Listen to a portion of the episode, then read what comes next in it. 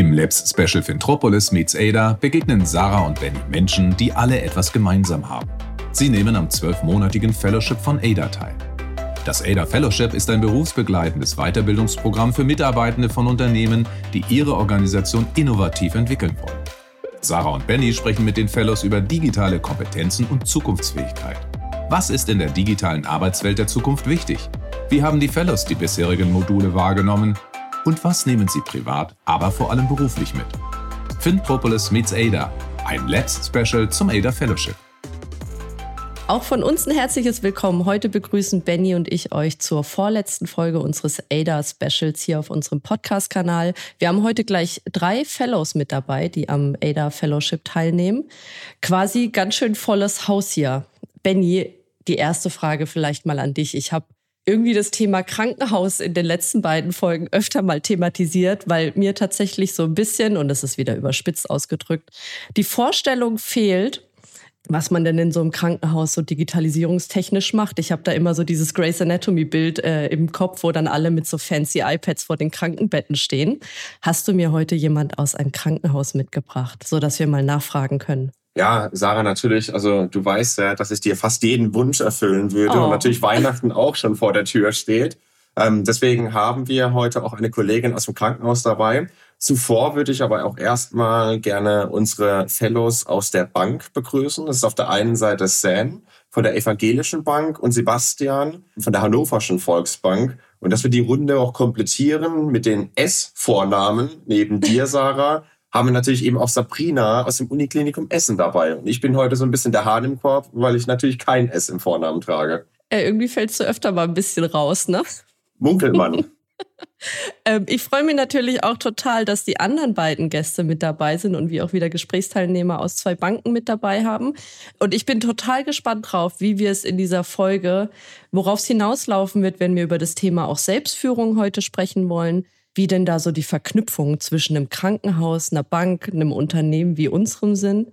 Darauf freue ich mich tatsächlich sehr. Hast du irgendwie auch, Benny, so ein Thema, wo du denkst, da würdest du heute gerne mal tiefer reingucken? Ja, also tatsächlich, wie du es gerade eben beschrieben hast, ich glaube, so zwei Themen interessieren mich sehr stark. Wenn wir natürlich generell mal über unser ADA Fellowship ähm, nachdenken, interessiert mich natürlich auch die Perspektive von Sam und Sebastian, warum sie sich entschieden haben, am Fellowship teilzunehmen. Da gehen wir auch gleich drauf ein aber natürlich eben auch weiter für Sabrina. Also so wie wir es auch in den letzten Folgen schon besprochen haben. Es ist natürlich interessant, wie ein Uniklinikum sich für das Fellowship entschieden hat, was natürlich viele Digitalisierungsaspekte mit sich bringt und wie das tatsächlich eben auch in das Klinikum zurückgetragen wird. Also was machen die KollegInnen tatsächlich mit den Inhalten und wie kann das dann auch tatsächlich übersetzt werden? Und jetzt haben wir genug gequatscht und lassen erstmal unsere Gäste zu Wort kommen, oder? Auf jeden Fall. Äh, da würde ich auch mal wieder sagen, klassisch Ladies first ähm, in Richtung Sam.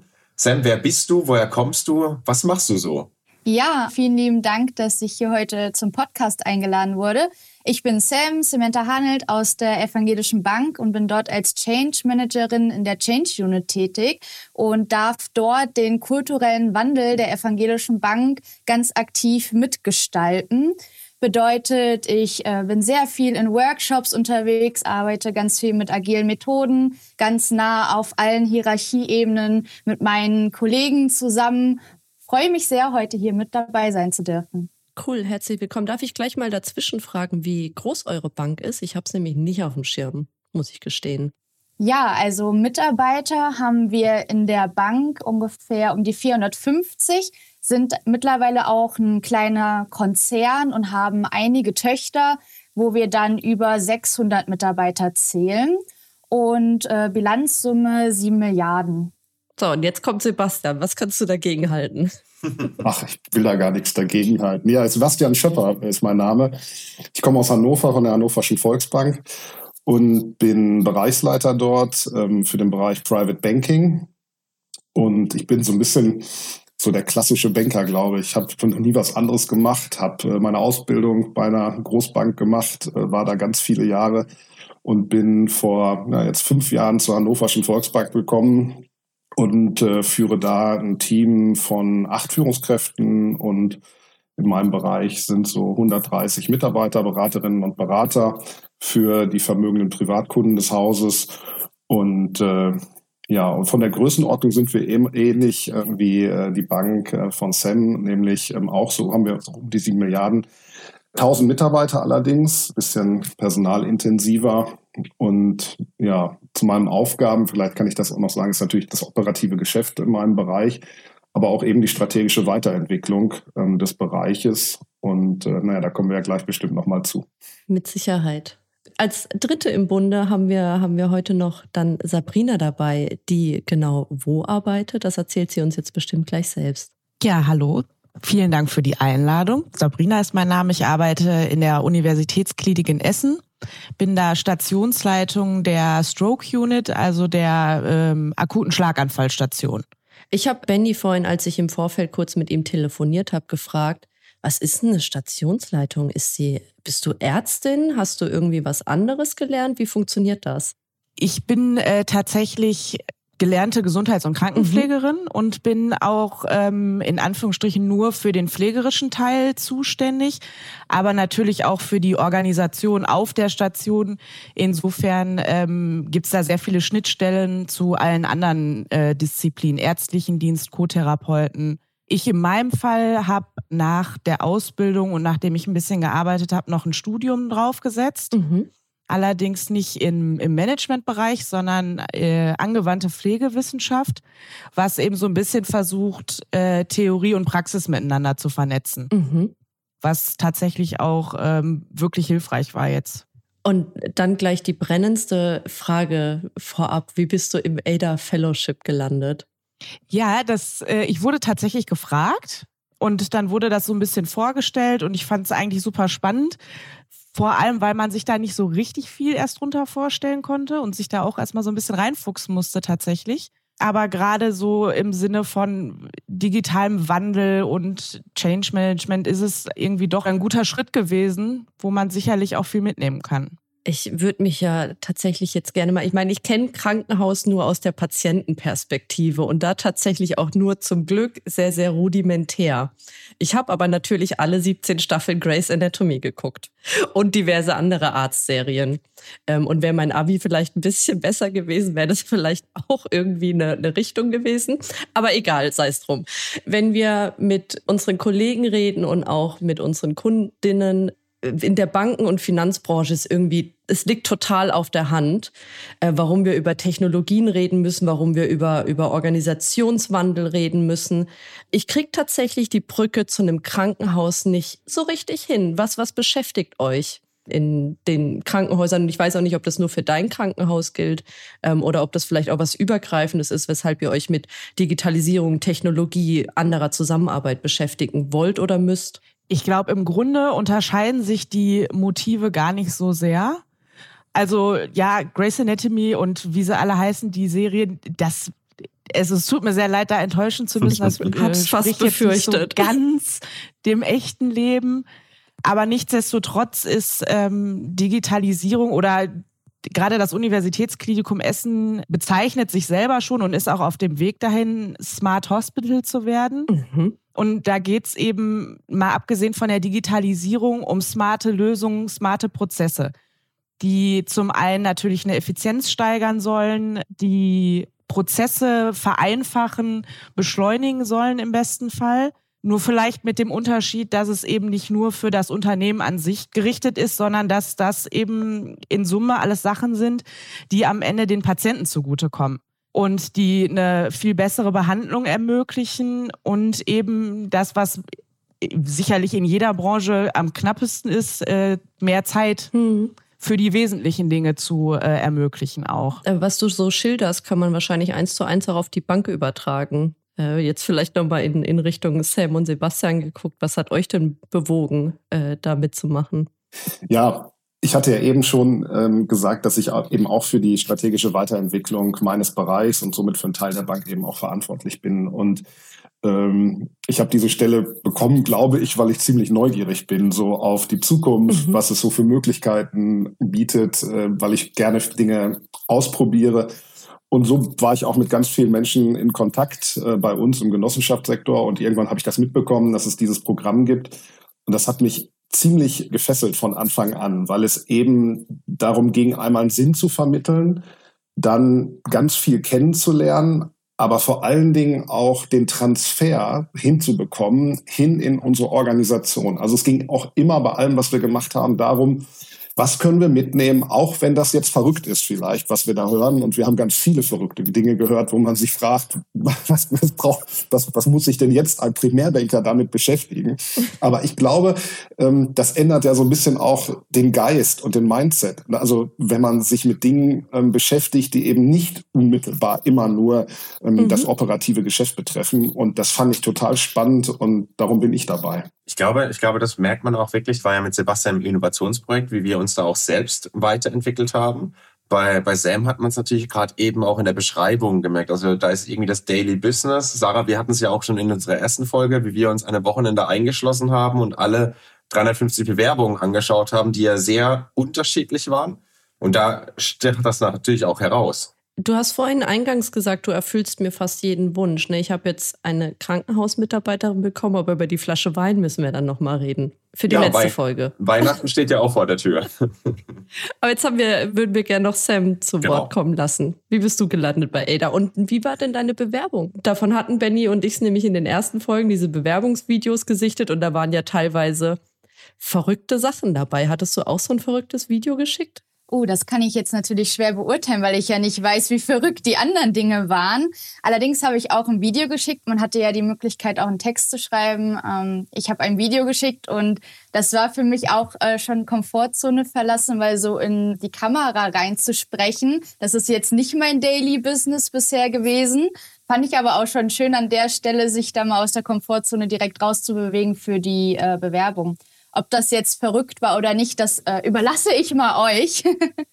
Benny hat es schon so schön gesagt, äh, Change, Wandel, Veränderung, das ist mein Daily Business und das war auch so meine Motivation, warum ich unbedingt beim ADA Fellowship mitmachen wollte.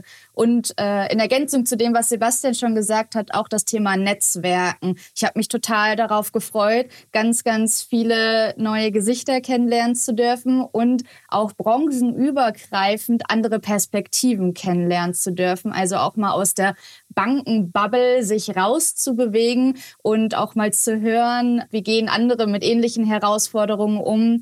Und ja, ich war insgesamt sehr neugierig auf die Themen, auf das, was kommt, auf die Begegnung mit allen Menschen, die daran teilnehmen. Finde ich ja super spannend. Jetzt sprechen wir noch so ein bisschen irgendwie über die Bewerbungsphase, die jetzt inzwischen auch schon gute zwölf Monate zurückliegt, also ein gutes Jahr inzwischen.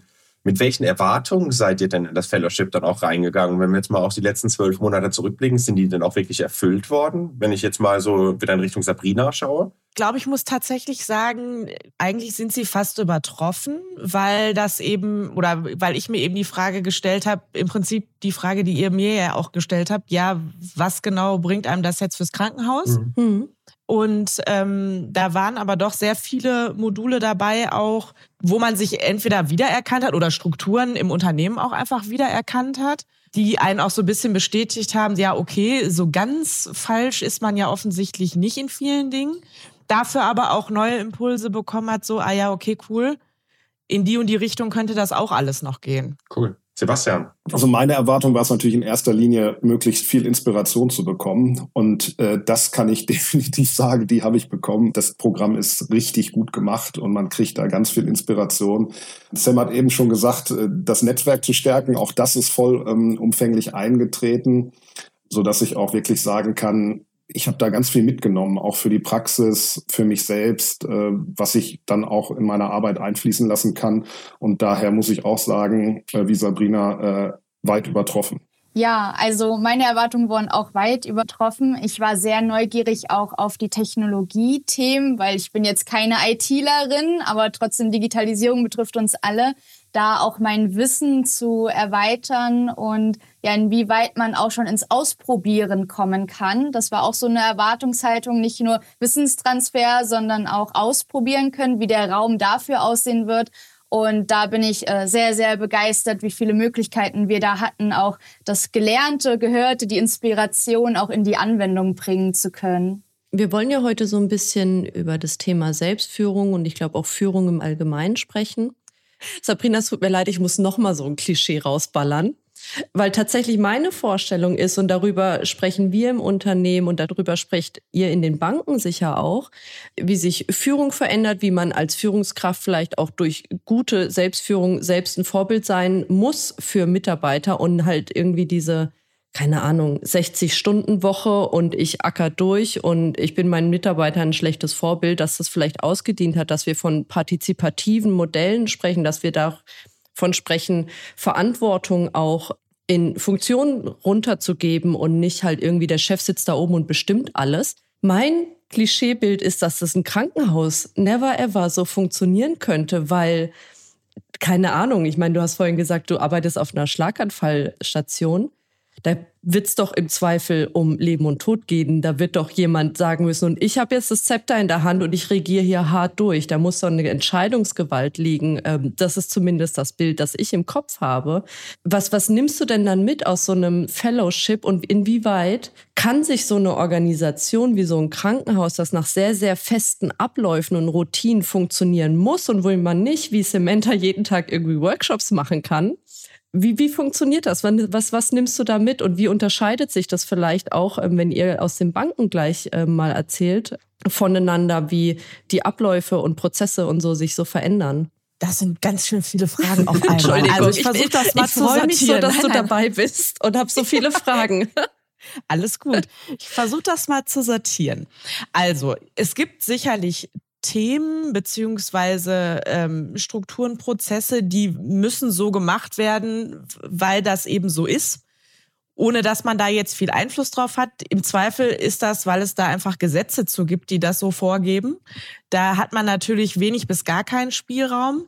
Ich glaube, die Kunst ist es so ein bisschen, und das versuchen wir hier auf meiner Station zumindest auch so gut es geht umzusetzen, genug Dinge zu finden, wo eben noch genug Spielraum da ist, wo die Kolleginnen und Kollegen selber ihre Ideen einbringen können, was erfahrungsgemäß auch am Ende immer viel besser funktioniert, wenn man Sachen aus einem Team heraus entwickelt. Und das wird sich zu den Banken oder zu jedem anderen Unternehmen wahrscheinlich auch wieder nicht groß unterscheiden, dass ähm, Abläufe viel besser funktionieren, wenn sie irgendwie miteinander besprochen werden oder wenn man sich gemeinsam auf was einigt. Und dafür muss nicht mal dem Ganzen jeder Einzelne dann zustimmen oder jede Einzelne.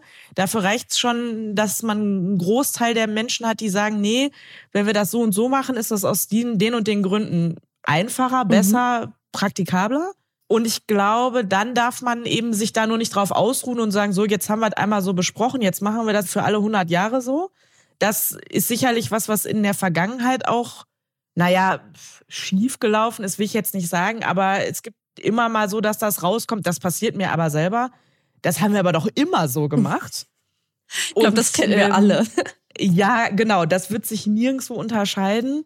Und da dran zu bleiben, dafür war das ADA Fellowship tatsächlich auch an vielen Punkten eigentlich echt hilfreich, auch wenn es gar nicht auf ein konkretes Thema bezogen war. Aber wo man immer so an den Punkt gekommen ist, ah ja, eigentlich gibt's gar keinen Grund mehr dafür, dass man Dinge so und so macht. Man mhm. könnte eigentlich da auch nochmal drüber nachdenken und das mal anfassen auch, ne? Und ähm, ich habe zum Beispiel die Station auch so ein bisschen in unser Innovationsprojekt mit einbezogen. Was heißt gezwungenermaßen, aber die mussten da mir sozusagen als Sparing-Partner so ein bisschen zur Verfügung stehen. Und das macht natürlich auch was mit einem Team, weil das quasi das praktische Beispiel dafür ist, okay, auch das Unternehmen hat ein Interesse daran, sich weiterzuentwickeln. Und hier passieren Dinge und es ist eben nicht immer nur Standardprozedere A, sondern ähm, man versucht eben auch irgendwie Sachen anzufassen, die vielleicht auch ganz viele Hintergrundprozesse erstmal nur betreffen. Die betreffen wahrscheinlich gar nicht mal unbedingt die allerdirekteste Patientenversorgung. Mhm. Aber im sekundären Schritt sicherlich immer weil Mitarbeiter, die irgendwie gut drauf sind oder die eben auch ähm, Freude an der Arbeit haben, leisten natürlich auch deutlich bessere mhm. Arbeit und das wird auch in jedem Unternehmen so sein. Ja. Stößt du denn da auf offene Ohren mit den, mit den Kollegen, mit denen du arbeitest? Weil gerade wenn wir auch auf einer gesellschaftlichen Ebene von Pflegenotstand und der Überlastung, sei es Altenheime, sei es äh, Kliniken und so weiter reden, und ich, ich nehme mal an, das kann sowohl Benny bestätigen als auch die äh, Banker, die wir hier mit dabei haben, hey, wir haben so viel im Tagesgeschäft zu tun, jetzt lass uns doch erstmal damit klarkommen, bevor wir irgendwie was Neues machen. Und äh, so in meiner Vorstellung wird das bei euch nochmal auf die Spitze getrieben. Ist das so? man kann das dahin abrutschen lassen, klar, und die, das passiert einem sicherlich auch schneller als einem lieb. Das ist vielleicht aber auch eine Frage der Primärpersönlichkeit. Ich, dass es einen Pflegenotstand gibt, das ist uns allen klar. Das, also wer das bis jetzt noch nicht verstanden hat, der war vielleicht dann auch die letzten Jahre einfach irgendwo anders. Aber ich sag mal so, die Leute, die im Krankenhaus arbeiten, zumindest denen ist das sehr gut bekannt und bewusst auch. Und ähm, was habe ich davon, mich jetzt, ich sage es jetzt mal so ein bisschen platt, den ganzen Tag zu bejammern? Den Pflegenotstand werden wir jetzt nicht ändern. Das, äh, die Menschen sind einfach ja faktisch nicht da. Man kann sich aber zumindest Gedanken darüber machen, wie kann ich wettbewerbsfähig bleiben und warum sollte Kollegen aus der Pflege jetzt gerade bei uns anfangen und nicht woanders. Ich meine, wir sind in Essen auch in der Situation, dass wir unfassbar viele Krankenhäuser auf einem verhältnismäßig engen Raum mhm. auch haben. Und da komme ich eben mit, ja, es gibt ein Firmenticket für Bus und Bahn jetzt auch nur so semi-weit, ne? Also so was ist bei uns anders? Warum sollte man bei uns lieber anfangen? Und da kriegt man die Kollegen und Kollegen eigentlich schon echt gut für motiviert auch. Und ähm, ich arbeite lieber mit dem, was ich habe und baue das aus und mache das besser, als mich jetzt da in so Gedankenexperimenten zu verlieren. Es geht uns allen so schlecht und wo soll das nur alles hinführen? Also genau das hat uns ja beispielsweise eben auch zusammengeführt, auch wenn der Pflegenotstand natürlich nicht gleichzusetzen ist mit dem Mangel an neuen Menschen in Banken beispielsweise. Da haben wir in einem gemeinsamen Innovationsprojekt zusammengearbeitet. Sebastian und ich waren ja in einer Gruppe und wir haben uns dann einfach mit euch zusammengetan. Das war ja auch das Interessante dabei, einfach mal komplett branchen- und fachfremd unterwegs zu sein, wie wir aus dem Finanzsektor mit euch aus dem Pflegesektor zusammengekommen sind und auch an diesen Herausforderungen zu arbeiten. Weil so wie du es gerade eben gesagt hast, das ist völlig egal, aus welcher Branche man kommt. Der Notstand ist auf beiden Seiten eben auch tatsächlich zu sehen. Aber dann gern mal an der, an der Stelle, vielleicht Sebastian, ähm, beschäftigt dich das auch, ne, wenn es darum geht, wie kann ich denn eigentlich Bestehendes besser machen? Wie optimiere ich Abläufe? Wie kriege ich vielleicht auch, wenn du sagst, du bist Bereichsleiter, wie stelle ich denn die Bank zukunftsfähig auf mit Personal und so? Hat heute noch jemand Bock, in der Volksbank zu arbeiten? Auf jeden Fall, um das gleich mal vorwegzunehmen. Aber das kann ich gleich noch mal erläutern. Ähm, ja, aber vielleicht bevor ich antworte. Benny hatte einen Punkt gesagt, der mir auch ganz wichtig ist. Also eine total wichtige Erkenntnis aus dem Projekt war, dass wir nicht alleine sind. Also wenn man so in seinem Unternehmen arbeitet und sich mit diesen Zukunftsthemen beschäftigt, dann denkt man ja immer nur, oh Gott, man sieht seine eigene Branche und dadurch, dass wir mit ganz vielen Unternehmen zusammengekommen sind und sich immer die gleichen Themen ergeben haben, war das einfach ein, ein großer Mehrwert. Ja, bei, bei uns im Unternehmen, um die Frage noch konkret zu beantworten, geht es jetzt weniger um Prozesse, sondern ich glaube, die Frage ist ja, was müssen wir mitbringen, um für die Zukunft gut aufgestellt zu sein? Da können wir bei uns selbst anfangen und können natürlich sagen, so eine positive Neugierde ist immer gut, aber wir brauchen auch einen Kulturwandel in der Bank und ähm, vor allen Dingen hinsichtlich zukünftiger Entwicklung. Und auch wir leben in, in einer Bank, in einem disruptiven Umfeld, in einer adaptiven Welt und da braucht man ganz bestimmte Fähigkeiten und daran zu arbeiten, das ist, glaube ich, die große Herausforderung. Und gelingt dir das jetzt besser, nachdem du schon fast ein Jahr in diesem Fellowship bist? Ja, auf jeden Fall, auf jeden Fall. Gerade das letzte Modul, ähm, wo es ja um Leadership ging, um persönliche Führung, hat da nochmal ganz konkrete Punkte auch mitgegeben, konkrete Ideen, Strategien, äh, die wir an verschiedenen Stellen aufnehmen, die ich mit meinem Führungsteam aufnehme, wo wir uns versuchen äh, weiterzuentwickeln. Was habt ihr denn konkret ge gemacht in dem Modul? Bei dem Thema Leadership ging es ja darum zu erkennen, dass es eben eine Teilung gibt zwischen Autorität und Leadership. Also hm. Autorität hm. hat man, weil man Führungskraft ist. Da sind ganz viele Erwartungen dran geknüpft. Und dann gibt es Leadership und das ist im Prinzip die Ermächtigung, dass man die Mitarbeiter, das ganze Unternehmen dazu ermächtigt, sich den großen Herausforderungen zu stellen und positiv mit denen zu arbeiten. Und ähm, in einer Bank ist es so, das wird bei den Krankenhäusern ganz ähnlich sein. Darum ist das ja so lustig, dass, das, ähm, dass man diese Gemeinsamkeiten hat. Wir, wir sind total reguliert. Also wir können mhm. gar nicht so, wie wir manchmal wollten. Aber trotzdem müssen wir beweglich sein für die Zukunft. Wir müssen uns verändern.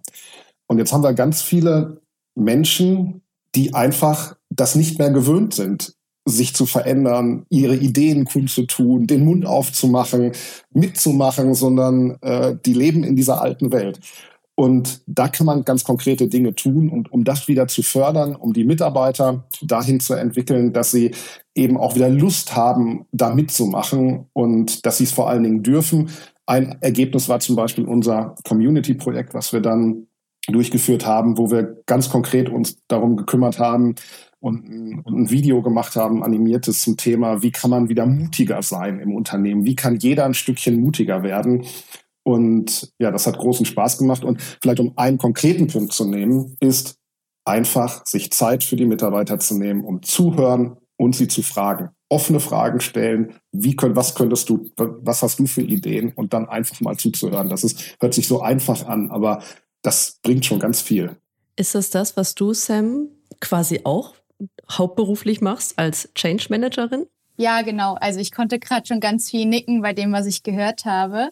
Also mein, mein Job ist es auch, die Leute im Unternehmen miteinander zu vernetzen und vor allem auch das Thema Haltung, Mindset, auch dieses Thema, wie kann ich flexibler oder adaptiver werden von, sei es der Führungsstil, aber auch äh, jeder Mitarbeiter selbst. Und ja, da konnte ich auch ganz viel Inspiration aus dem ADA Fellowship mitnehmen, weil wir aktuell selber ein Change-Programm in der Organisation haben, unsere Expedition Zukunft an der alle Führungskräfte teilnehmen und wir einige Multiplikatoren dafür auch gewinnen konnten, die den Kulturwandel mit uns gemeinsam vorantreiben, weil wir als Change Unit, wir sind drei Personen, wir können das natürlich mhm. nicht äh, alleine machen. Wir brauchen da ganz viele Mitstreiter. Uns jetzt wie auf wie wird denn in euren Organisationen, und da würde mich jetzt dann nämlich auch mal interessieren, wie unterscheidet sich denn da äh, eine Bank von einem Krankenhaus? Wie wird denn Führung verstanden tatsächlich? Also gibt es dann jetzt vielleicht auch bedingt durch das Fellowship irgendwie Führungsleitlinien. Das ist äh, das, was ich vorhin versucht habe, so ein bisschen anzusprechen. Ne? Ich stelle mir immer vor, im Krankenhaus wird so mit dem Zepter regiert. Ähm, einfach weil es sein muss und weil Dinge vorgegeben sind. Ich nehme das aber auch, in unserem Unternehmen war das sehr, sehr lange so. Es ist auch äh, teilweise noch so. Ähm, und in der Bank nehme ich wahr, ändert sich da auch total viel. Ne? Das, was ihr beide auch gerade schon, schon angesprochen habt. Klappt das gut? Wo wollt ihr hin? Ähm, wo sind vielleicht auch die Grenzen dessen, wie Führung und Leadership verstanden werden könnten, aber vielleicht nicht überall umgesetzt werden können? Vielleicht mal direkt mit dir beginnen, Sam. Wenn du natürlich im Grunde von deinen vielen verschiedenen Formaten gesprochen hast, auch da ist eine Art Führung sozusagen dabei, ähm, die du dann im Grunde auch übernehmen kannst. Ja, also zum einen beim Thema ähm, Personal Leadership, dass jeder auch die Selbstverantwortung trägt. Und wir hatten da auch das ganz große Thema Empowerment der Teams. Also wie kann ich meine Teams eigentlich befähigen, als Führungskraft auch, aber auf der anderen Seite auch als äh, Mitarbeiter oder als Multiplikator. Was kann ich auch aktiv einfordern? Oder auch mal zu sagen, was brauche ich eigentlich äh, aktuell, da auch seine Bedürfnisse offen und ehrlich äußern zu können. Und bei uns geht es auch sehr viel mit dem Thema Kommunikation einher ähm, auch Hierarchie oder ähm, direktionsbereichsübergreifend miteinander zu kommunizieren und auch vernetzter zusammenarbeiten zu können. Und wie gehen wir da auch mit einem neuen Führungsverständnis mit um? Also, dass sich jeder einbringen kann, dass wir auch, wenn wir in Workshop-Formaten oder in Projekten zusammenarbeiten, auf Augenhöhe sind, wir haben vor ein paar Jahren auch eine Dudes-Kultur in der Organisation etabliert, wo der Vorstand äh, bei einer Veranstaltung auf der Bühne stand und gesagt hat, äh, ich bin der Thomas und äh, ich kann das nicht verordnen, aber ich freue mich, wenn äh, ich viele inspirieren und motivieren kann, äh, den Weg mitzugehen. Und das fand ich auch schon sehr beeindruckend für eine Bank, weil das nicht äh, bankentypisch unbedingt ist. Und ich glaube, dass man kann das gar nicht in in einen Satz oder in eine Initiative gießen, sondern das sind ganz, ganz viele Punkte, die man da mit berücksichtigen darf, die dann auf das Thema Leadership einzahlen, aber auch auf das Thema Empowerment. Was kann ich eigentlich selbst tun oder wie verändert sich auch die Rolle des Mitarbeiters, wenn er auf einmal mehr Verantwortung übernehmen darf und die Führungskraft Verantwortung abgibt? Also das mhm. ist ja eine Betrachtungsweise von beiden Seiten, die ich da sehr, sehr wichtig finde.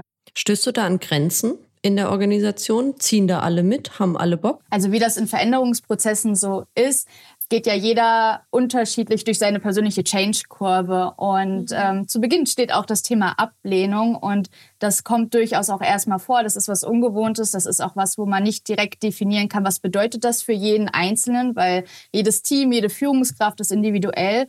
Und ähm, Skepsis und kritische Meinung gibt es da auf jeden Fall, die aber super wichtig sind in so einem Prozess, den wir auf jeden Fall Gehör schenken dürfen. Und äh, ja, die Frage ist dann halt, wie schnell kommt man dann auch zu dem Punkt, dass man sagt, jawohl, ich nehme mich den an und ich sehe vor allem die Chancen, die sich daraus auch für mich ergeben und nicht nur die potenzielle Gefahr oder die Angst oder die Sorge, die das ähm, mit sich bringt. Aber ja, in jedem Change-Prozess gibt es natürlich auch kritische Stimmen und vielleicht auch die ein oder anderen Widerstände und ja, den, den darf man aber dann zuhören und die sind auch wichtig, weil die mhm. haben ja mhm. was ganz, eine ganz wichtige Botschaft, die sie einem mitteilen wollen. Wie ist es denn bei dir, Sebastian? Also du bist ja Bereichsleiter, hast du vorhin gesagt, wahrscheinlich auch nicht erst seit gestern, wahrscheinlich hast du noch ein paar Abteilungsleiter unter dir. Wie, wie ändert ihr euch oder ähm, ist das, seid ihr schon immer irgendwie coole, agile Führungskräfte?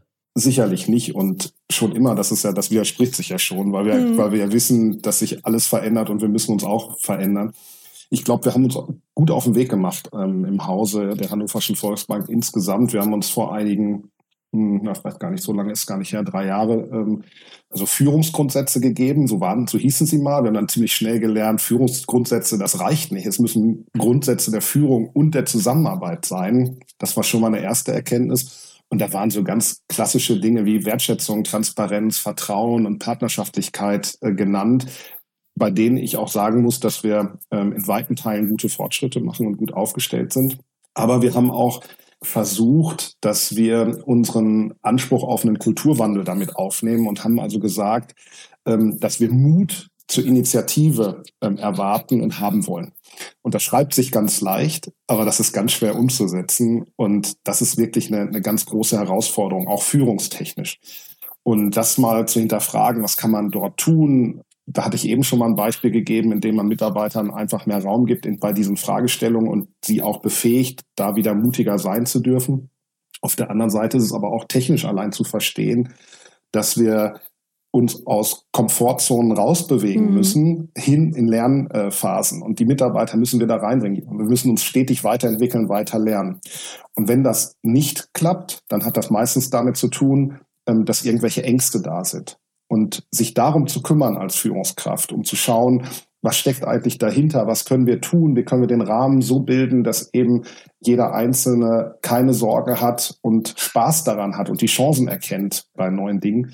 Das ist etwas, wo wir, glaube ich, jetzt den nächsten Schritt machen werden. Gehst du da oder kannst du da selbst immer inbrünstig den ersten Schritt vorangehen oder hast du manchmal auch Zweifel, ob das jetzt alles so Sinn macht? das ist eine schwierige also ich Frage. Bin ja, ich bin immer für die, für die ketzerischen ja. und provokanten Fragen hier. Sagen wir mal so, äh, ich habe in meinem Team, wir sind gut aufgestellt und sehr divers. Äh, auch das ist ja ähm, mhm. äh, eigentlich so ein bisschen Modewort fast, was ich aber total schade finde, weil es ja so, so viel Inhalt hat und, und so viel Nutzen. Und ich muss wirklich sagen, ich lasse mich sehr schnell begeistern von neuen Dingen und habe in meinem Umfeld aber ganz bewusst auch welche, die zwar die richtige Einstellung haben, mhm. aber auch sagen, hey, lass uns noch mal einen Moment darüber nachdenken oder wir drehen noch mal eine Schleife und so sind wir ein gutes Team. Ich habe das auch für mich jetzt äh, vielleicht da mal kurz äh, ohne am ADA Fellowship teilgenommen zu haben, auch finde ich im, für mich selbst im, in den letzten Jahren total gelernt. Ich bin nämlich auch eine, die immer sofort voranrennt ähm, und irgendwie Bock hat und überhaupt nicht verstanden hat, dass vielleicht andere das nicht wollen. Ähm, und das war für mich brutal schwierig, damit umzugehen. Und gleichzeitig denke ich manchmal aber auch so, oh, ob das alles jetzt, machen wir das eigentlich richtig? Ich habe doch selbst keinen Plan. Woher soll ich denn wissen, dass wir in die richtige Richtung steuern, wenn das Ziel sich immer so ein bisschen verschiebt? Und ich finde es durchaus gut zu sagen, ne, wir, wir wissen vielleicht gar nicht, wo die Reise hingeht, aber wir schlagen mal eine Richtung ein. Kann aber auch durchaus verstehen, wenn man da manchmal kurze Momente hat, wo man denkt, ah, keine Ahnung, ob wir das alles so, so richtig machen. Ähm, und ich glaube, dann ist es umso wichtiger, dass du, wenn du als Chef vor so einer Truppe stehst, ne, dann auch zu sagen, ich stehe dahinter und ich glaube, das ist gut aus den und den Gründen und ich höre, und das ist das, was Sam gesagt hat, trotzdem eure Bedenken. Und dann sage ich immer, ne, aus Reibung entsteht nämlich Wärme und mit Wärme kommt man dann voran. Ich sehe hier alle nicken. Ähm, wie ist das denn bei, bei euch, Sabrina? Macht ihr auch, geht ihr mehr zu Partizipation? Seid ihr in dem Krankenhaus so unterwegs, dass ihr auch drüber nachdenkt, wie sich Führung verändern kann und muss? Ja, auf jeden Fall. Ich glaube auch nicht, und das ist wieder, da unterscheidet sich, glaube ich, wieder nicht die Branche. Ich glaube nicht, dass man ohne den Gedanken überhaupt irgendwo hinkommt. Mhm. Und ähm, gerade im Krankenhaus, also zumindest für den Bereich Pflege muss man ja sagen, ist das so historisch ja sehr geradlinig alles gewesen, was so Hierarchien angeht. Und das haben wir schon sicherlich früh aufgebrochen, sind da aber deutlich besser geworden in den letzten Jahren dass man eben sich auch äh, horizontal weiterentwickelt. Mhm. Das, weil man sagt auch immer, ja, oder die Diskussion ist ja auch immer, sollte Pflege ein, ein grundständiges Studium werden? Wie unterscheiden sich dann Kollegen, die das studiert haben, von denen, die in Anführungsstrichen nur die Ausbildung gemacht haben, dafür aber auf 20 Jahre Berufserfahrung im Zweifel zurückblinken können? Und ich glaube, da ist es echt unfassbar wichtig, dass man äh, Perspektiven eben auch bieten kann. Ne? Und das ist sicherlich äh, mit einer der größten Aufgaben der Führungskräfte dann in dem Sinne. Das geht so ein bisschen in die Richtung, was der Sebastian sagt. Ne? Man muss halt zuhören. Mhm. Und man muss Sachen auch erstmal annehmen, ohne die allzu schnell zu bewerten. Oder man muss sich eben als Führungskraft selber auch manchmal ja ein bisschen von seiner eigenen Meinung so ein bisschen, naja, frei machen. Zumindest erstmal einen Schritt zurückgehen und das erstmal versuchen, neutral zu bewerten, so gut das überhaupt menschlich möglich ist. Mhm. Und dann sicherlich nochmal neu gucken. Und dann ist, glaube ich, erfahrungsgemäß zumindest das auch ein, immer viel wert gewesen, Selbst, Hilfe zur Selbsthilfe. Ach, also, da sind wir doch bei den genossenschaftlichen Prinzipien. Wunderbar. Ja, ja, die Kollegen dahingehend ähm, motiviert und im weitesten Sinne erzieht, dass die ähm, natürlich zu einem kommen, wenn es Probleme gibt und weiß ich nicht was, aber durchaus eben auch auf die Idee kommen, Dinge selber zu lösen und ähm, dann nicht so völlig zurückgeworfen werden, wenn mal irgendwas völlig aus dem Ruder läuft oder völlig aus dem Plan läuft. Ne? Und das ist sicherlich auch wieder in jedem Unternehmen gleich. Das, und das lässt sich sicherlich auch auf viele Ebenen projizieren. Ne? Das darf man, glaube ich, auch immer nicht vergessen. Von welcher Ebene spricht man jetzt im Krankenhaus? Spricht man von der direkten Patientenversorgung oder spricht man von den ganzen Strukturen, Prozessen, Abläufen, die noch so im Hintergrund mhm. laufen auch, ne? Das sind ja tatsächlich auch Veränderungen, ähm, die bei uns im Hause Atruvia-seitig äh, stark stattgefunden haben. Seit einem Jahr befinden wir uns beispielsweise in einem agilen Zusammenarbeitsmodell, haben die komplette Organisation neu aufgestellt, haben die Führungsebenen eigentlich aufgelöst. Wir sprechen nicht mehr von Führung, sondern tatsächlich von Leads. Fachliche, disziplinarische Führung wurde dann eben auch getrennt in Richtung Tribe und People Leads. Sarah hat es gerade eben auch gesagt, also auch wir befinden uns dann noch in einer Art Orientierungsphase, auch nach zwölf Monaten, weil die KollegInnen natürlich auch erstmal dieses neue Modell erstmal verinnerlichen müssen. Ne? Jahrelang anders gelebt, jetzt müssen wir neue Wege gehen. Aber wir haben es gerade eben gesagt, also einfach mal machen. Das ist ja auch tatsächlich ein großer Grundsatz der Agilität, einfach mal Dinge zu machen, nicht auf die 100% 120% Lösung zu warten, sondern wir gehen jetzt mal voran und dann schärft sich das immer wieder weiter. Und da merken wir natürlich auch, dass dieser Transformationsgedanke überall stattfindet, nicht nur bei uns in den Banken, im Finanzwesen, sondern eben auch gerade auch in dem Krankenhaus, die sich auch stetig weiterentwickeln müssen.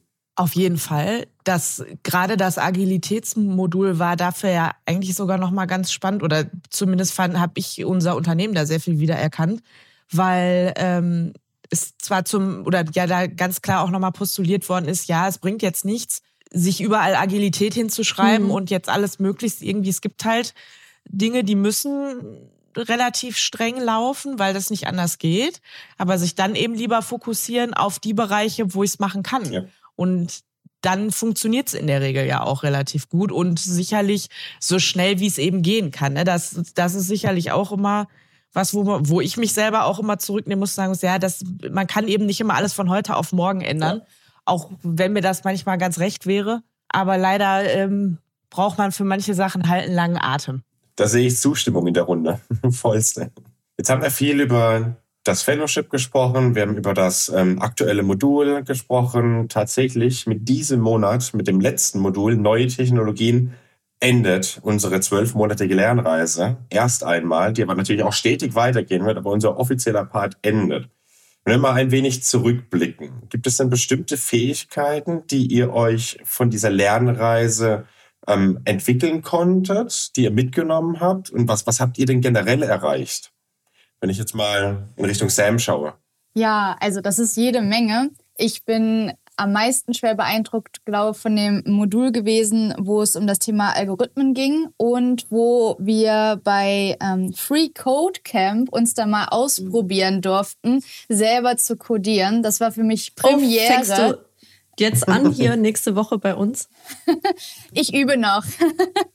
ähm, aber es, hat, es hatte sogar Suchtpotenzial. Es hat so Spaß gemacht und man wollte gar nicht mehr aufhören. Und da habe ich definitiv eine neue Fähigkeit, einen neuen Skill erlernt, ähm, wo ich gerade drüber spreche, was ich mir wieder mal ins Bewusstsein rufen kann, da mal wieder auf diese Seite zu gehen ähm, bei Gelegenheit und daran äh, weiterzumachen.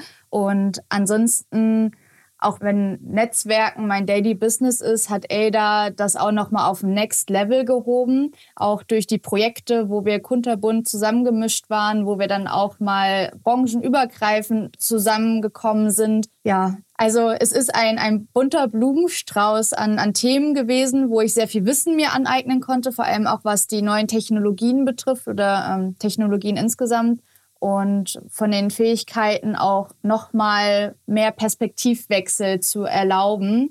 Äh, was ich auch eingangs schon meinte, aus der Bankenbubble auch mal rauszukommen, mal die Netzwerkformate zu nutzen und mal zu hören, wie gehen eigentlich andere Branchen mit den gleichen Herausforderungen oder mit ähnlichen Themen. Ja, also die Frage ist wirklich schwierig zu beantworten, weil wir so unglaublich viel gelernt haben und mitbekommen haben. Also wenn man mich fragen würde, was war das ADA Fellowship-Programm für mich, da würde ich sagen, es war so eine Frischzellenkur für den Geist. ähm, denn ich hatte das eben ja auch schon mal an der einen oder anderen Stelle erwähnt, dass es wirklich den Geist beeinflusst, das Mindset, die Einstellung zu vielen Themen. Und ich glaube, durch dieses Programm bin ich noch mal offener geworden, noch mal chancenorientierter geworden und vor allen Dingen schaffe es noch besser, diesen Transfer hinzubekommen zwischen dem Neuen zu hören, zu verstehen, aber dann auch zu überlegen, was kann man denn daraus machen?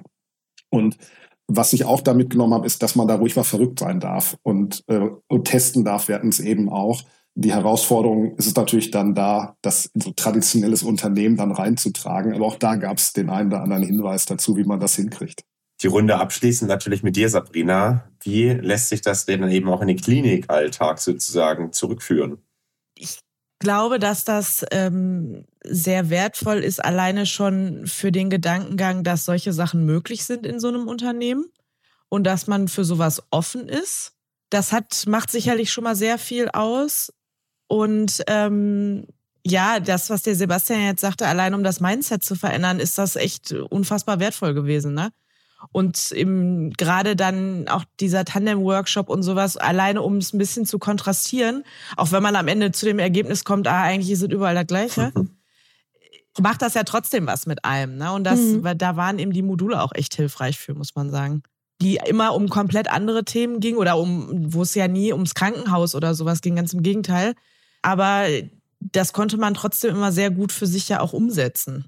Was mir rückblickend jetzt auch noch einfällt oder was ich sehr beeindruckend fand an den ADA Fellowship ist die Verzahnung der Vielzahl von Themen. Also von Technologie zu Kultur, zu Leadership, zu Innovation, Ethik, also wie die Dinge miteinander verzahnt wurden und dass auch der Blick auf das große Ganze drauf war. Und da äh, habe ich auch noch mal sehr mhm. viel mitgenommen, nicht nur einzelne Themenbereiche zu beleuchten, sondern auch, wie verzahnen die sich und wie hängen die eigentlich miteinander zusammen und das finde ich total toll an dem Fellowship, dass ja sich da das ganzheitlich angeguckt wurde und jetzt nicht nur Schwerpunkt Digitalisierung, Technologie, sondern was hängt da eigentlich noch im großen Ganzen mit dran? Was macht ihr denn mit eurer Freizeit, wenn das Fellowship jetzt vorbei ist? Also grundsätzlich fällt mir da immer eine Menge ein, aber die, die ehrliche Antwort wäre einfach weiter. Denn mhm. das hat das ADA Fellowship Programm gezeigt, dass es ganz viele spannende Dinge in der Welt gibt und ähm, zum Beispiel ich wusste nicht, dass es eine Bundesagentur für Sprunginnovationen gibt. Da habe ich musste ich sehr lachen, aber die, die, haben eine extrem gute Homepage und da kann man Stunden äh, drauf verbringen, sich mit interessanten Innovationen auseinanderzusetzen und äh, da wird es bestimmt eine Menge äh, Potenzial geben. Moment, ich muss jetzt, ich muss direkt googeln. Ähm, hatten wir das nicht, Benny, auch schon mal angesprochen? Dieses Ministerium oder habe ich es in irgendeinem Zusammenhang gehört? Was machen die denn da, diesem Sprung-Innovationsding? Was äh, springen die? Also Sprunginnovationen sind ja Innovationen, die mehrere Innovationsschritte überspringen, also die ganz großen Innovationen, das muss man sagen. Mhm. Und was die äh, Bundesregierung erkannt hat, ist, dass wir da so ein bisschen äh, in der alten Welt feststecken. Also die ganz großen Innovationen liegen lange zurück und andere Länder sind da führend und um das will man sich kümmern und man hat da äh, eine ganz tolle Führungsspitze gefunden, die auch aus der Gründerszene kommen und die wirklich mit Geld große Sprunginnovationen suchen. Also man kann sich da bewerben, man kann da seine Ideen vorstellen und die einen dann begleiten durch Know-how, aber auch durch Geld, um Deutschland nach vorne zu bringen und innovativ zu machen. Also ganz, ganz spannend. Sabrina, du hast bestimmt jetzt auch ganz viel Freizeit, die du mit irgendwas anderem auffüllen kannst. Äh, ich bin quasi schon in dem nächsten Projekt sozusagen mit drin, deswegen, ja, da kommt man ja nie so richtig raus. Und äh, bauen gerade noch unsere Weiterbildungsmöglichkeiten aus und sowas. Aber da sind viele Dinge bei mhm. gewesen, die man jetzt trotzdem gut verknüpfen kann. Deswegen, äh, wie Sebastian sagt, ja, dranbleiben, ne? Also ich finde das äh, so unterschiedlich, ihr drei alle seid, ähm, sei es von der Branche oder vom Hierarchielevel oder von den, von den Aufgaben, den ihr habt. Ich finde, man merkt total, wie ihr brennt für das, was ihr tut. Und das finde ich echt mega cool. Das gilt natürlich auch für Benny. Ich, ich will doch hoffen. Jetzt haben wir natürlich über die Skills gesprochen, die ihr in euren Alltag ähm, bereits einsetzen könnt und die ihr auch erlernt habt. Gibt es denn aus eurer Sicht ähm, Skills, die in Zukunft unverzichtbar sein werden in der digitalisierten Arbeitswelt? Ich kann gerne mal starten. Also auf jeden Fall. Ich denke, unverzichtbar ist das Thema Veränderungsfähigkeit, weil wie wir jetzt auch alle gelernt haben, ähm, Veränderungen gehören zu unserem Daily Business und die gehen auch nicht mehr weg. Und die Geschwindigkeit, wie die auf uns einprasseln, das wird eher noch schneller und noch intensiver werden. Und das ist ein persönlicher Skill, den auch nicht nur Führungskräfte brauchen, sondern eigentlich jeder mhm. in seiner DNA irgendwann verankert haben müsste. Ähm, auch das Thema Open Mindset, also mit Offenheit gegenüber anderen Technologien, anderen Denkweisen, anderen Perspektiven, dem gegenüberzutreten. Und ja, das Thema Lernmotivation, also auch wie geht's nach dem Fellowship äh, weiter, lebenlanges Lernen, das betrifft uns alle, das dürfen wir alle. Und ich denke, das ist auch sowas, was äh, ja ein wichtiger Skill sein wird, den wir alle für die Zukunft brauchen, um uns auch persönlich zukunftssicher aufzustellen und nicht nur auch die Organisation damit einhergehend. Ja, ergänzend dazu, neben dem Skill Nummer eins, mich der positiven Neugier, den die Samantha eben schon genannt hatte, ist es für mich ein ganz traditioneller Skill, nämlich die Balance zu finden. Äh, es wird oftmals mit dem Modewort Achtsamkeit in Verbindung gebracht, wobei ich finde Balance viel wichtiger, denn was wir ja feststellen, ist, dass die Geschwindigkeit der Veränderung enorm zugenommen hat und sicherlich auch noch nicht den Zenit äh, gesehen hat. Und in dieser Phase eben zu schauen, dass man dort Schritt halten kann, dass man positiv neugierig ist, das ist der erste Punkt, aber vor allen Dingen, dass man das auch durchhält und da die Balance zu finden zwischen Anspannung, Entspannung und in dieser, in dieser Welt, in der also alles sich zu vermischen scheint, in dem man immer on ist, in dem das Handy alle zehn Sekunden bimmelt, immer auch diese Phasen der Entspannung zu finden, um wieder wirklich auch voll voll mit Volldampf wieder dabei zu sein, das wird vermutlich auch noch eine große Herausforderung. Ja, da würde ich Sebastian auf jeden Fall äh, voll und ganz zustimmen. Und äh, dass man eben auch sich konzentriert und sich oder vielleicht einfach nochmal innehält und sich überlegt, okay, wo wollen wir jetzt hin? Und wie kommt man da jetzt hin und nicht einfach nur wild drauf los, der Veränderung will und weil man jetzt besonders agil digitalisiert werden will, jetzt einfach blind drauf losrennt, ne? sondern dass man sich schon klar macht, ob man es jetzt Balance nennt oder Resilienz oder was auch immer, mhm. ähm, womit man mit welcher Definition man sich am Ende auch wohler fühlt. Das ähm, darf, glaube ich, auf gar keinen Fall vergessen werden und schon mal gar nicht, wenn man noch für andere Menschen, seien es Mitarbeiter, Patienten, was auch immer, Kunden verantwortlich ist, ne? Dass, äh, dass man auch die mitnimmt an der Stelle und nicht nur sich selber wir sehen hier im, im Teams-Kanal immer ganz viel Zustimmung und Nicken. Jetzt hat der Benny das natürlich schlau gemacht. Er ist ja selbst Teilnehmer am ADA Fellowship und hat sich jetzt hier einmal aus dieser Fragerunde rausgeschummelt. Was ist denn der Skill für dich, Benny, der zukünftig essentiell sein wird? Ach, ich glaube, meine drei Mitfellows haben das eigentlich wirklich super beschrieben. Ich finde, es ist einfach unglaublich wichtig, einfach die Dinge mal zu machen. Das ist jetzt vielleicht gar nicht so der eigentliche Skill, sondern einfach mal die Dinge anzugehen, Sachen auszuprobieren und vor allem ähm, dieser Perspektivwechsel. Äh, ich glaube, das habe ich sehr stark aus dem Fellowship mitgenommen, in anderen Perspektiven zu denken, sei es jetzt auf Ebenen, in anderen Branchen zu denken, um auch mal aus dieser eigenen Bubble rauszukommen. Ich glaube, mhm. das hat unglaublich geholfen, weshalb auch die Runde heute auch nochmal ähm, sehr erweitert wurde durch Sabrina, aber natürlich auch die Perspektiven von Sam und Sebastian, die auch gleiche Branche, aber trotzdem unterschiedliche Perspektiven eben mit eingebracht wurden. Ich glaube, das fand ich halt einfach wieder spannend und bereichend in der heutigen Runde. Ich würde auch gern, ähm, um jetzt zum, zum Abschluss zu kommen, ich fand es super spannend, heute mit euch zu sprechen. Auch mein besonderer Dank auch an Sabrina, die zwar ein bisschen an meinem Grace Anatomy Weltbild gerüttelt hat, aber ich habe es ja schon fast befürchtet, dass die Realität nicht ganz so schick und shiny und immer gut frisiert ist.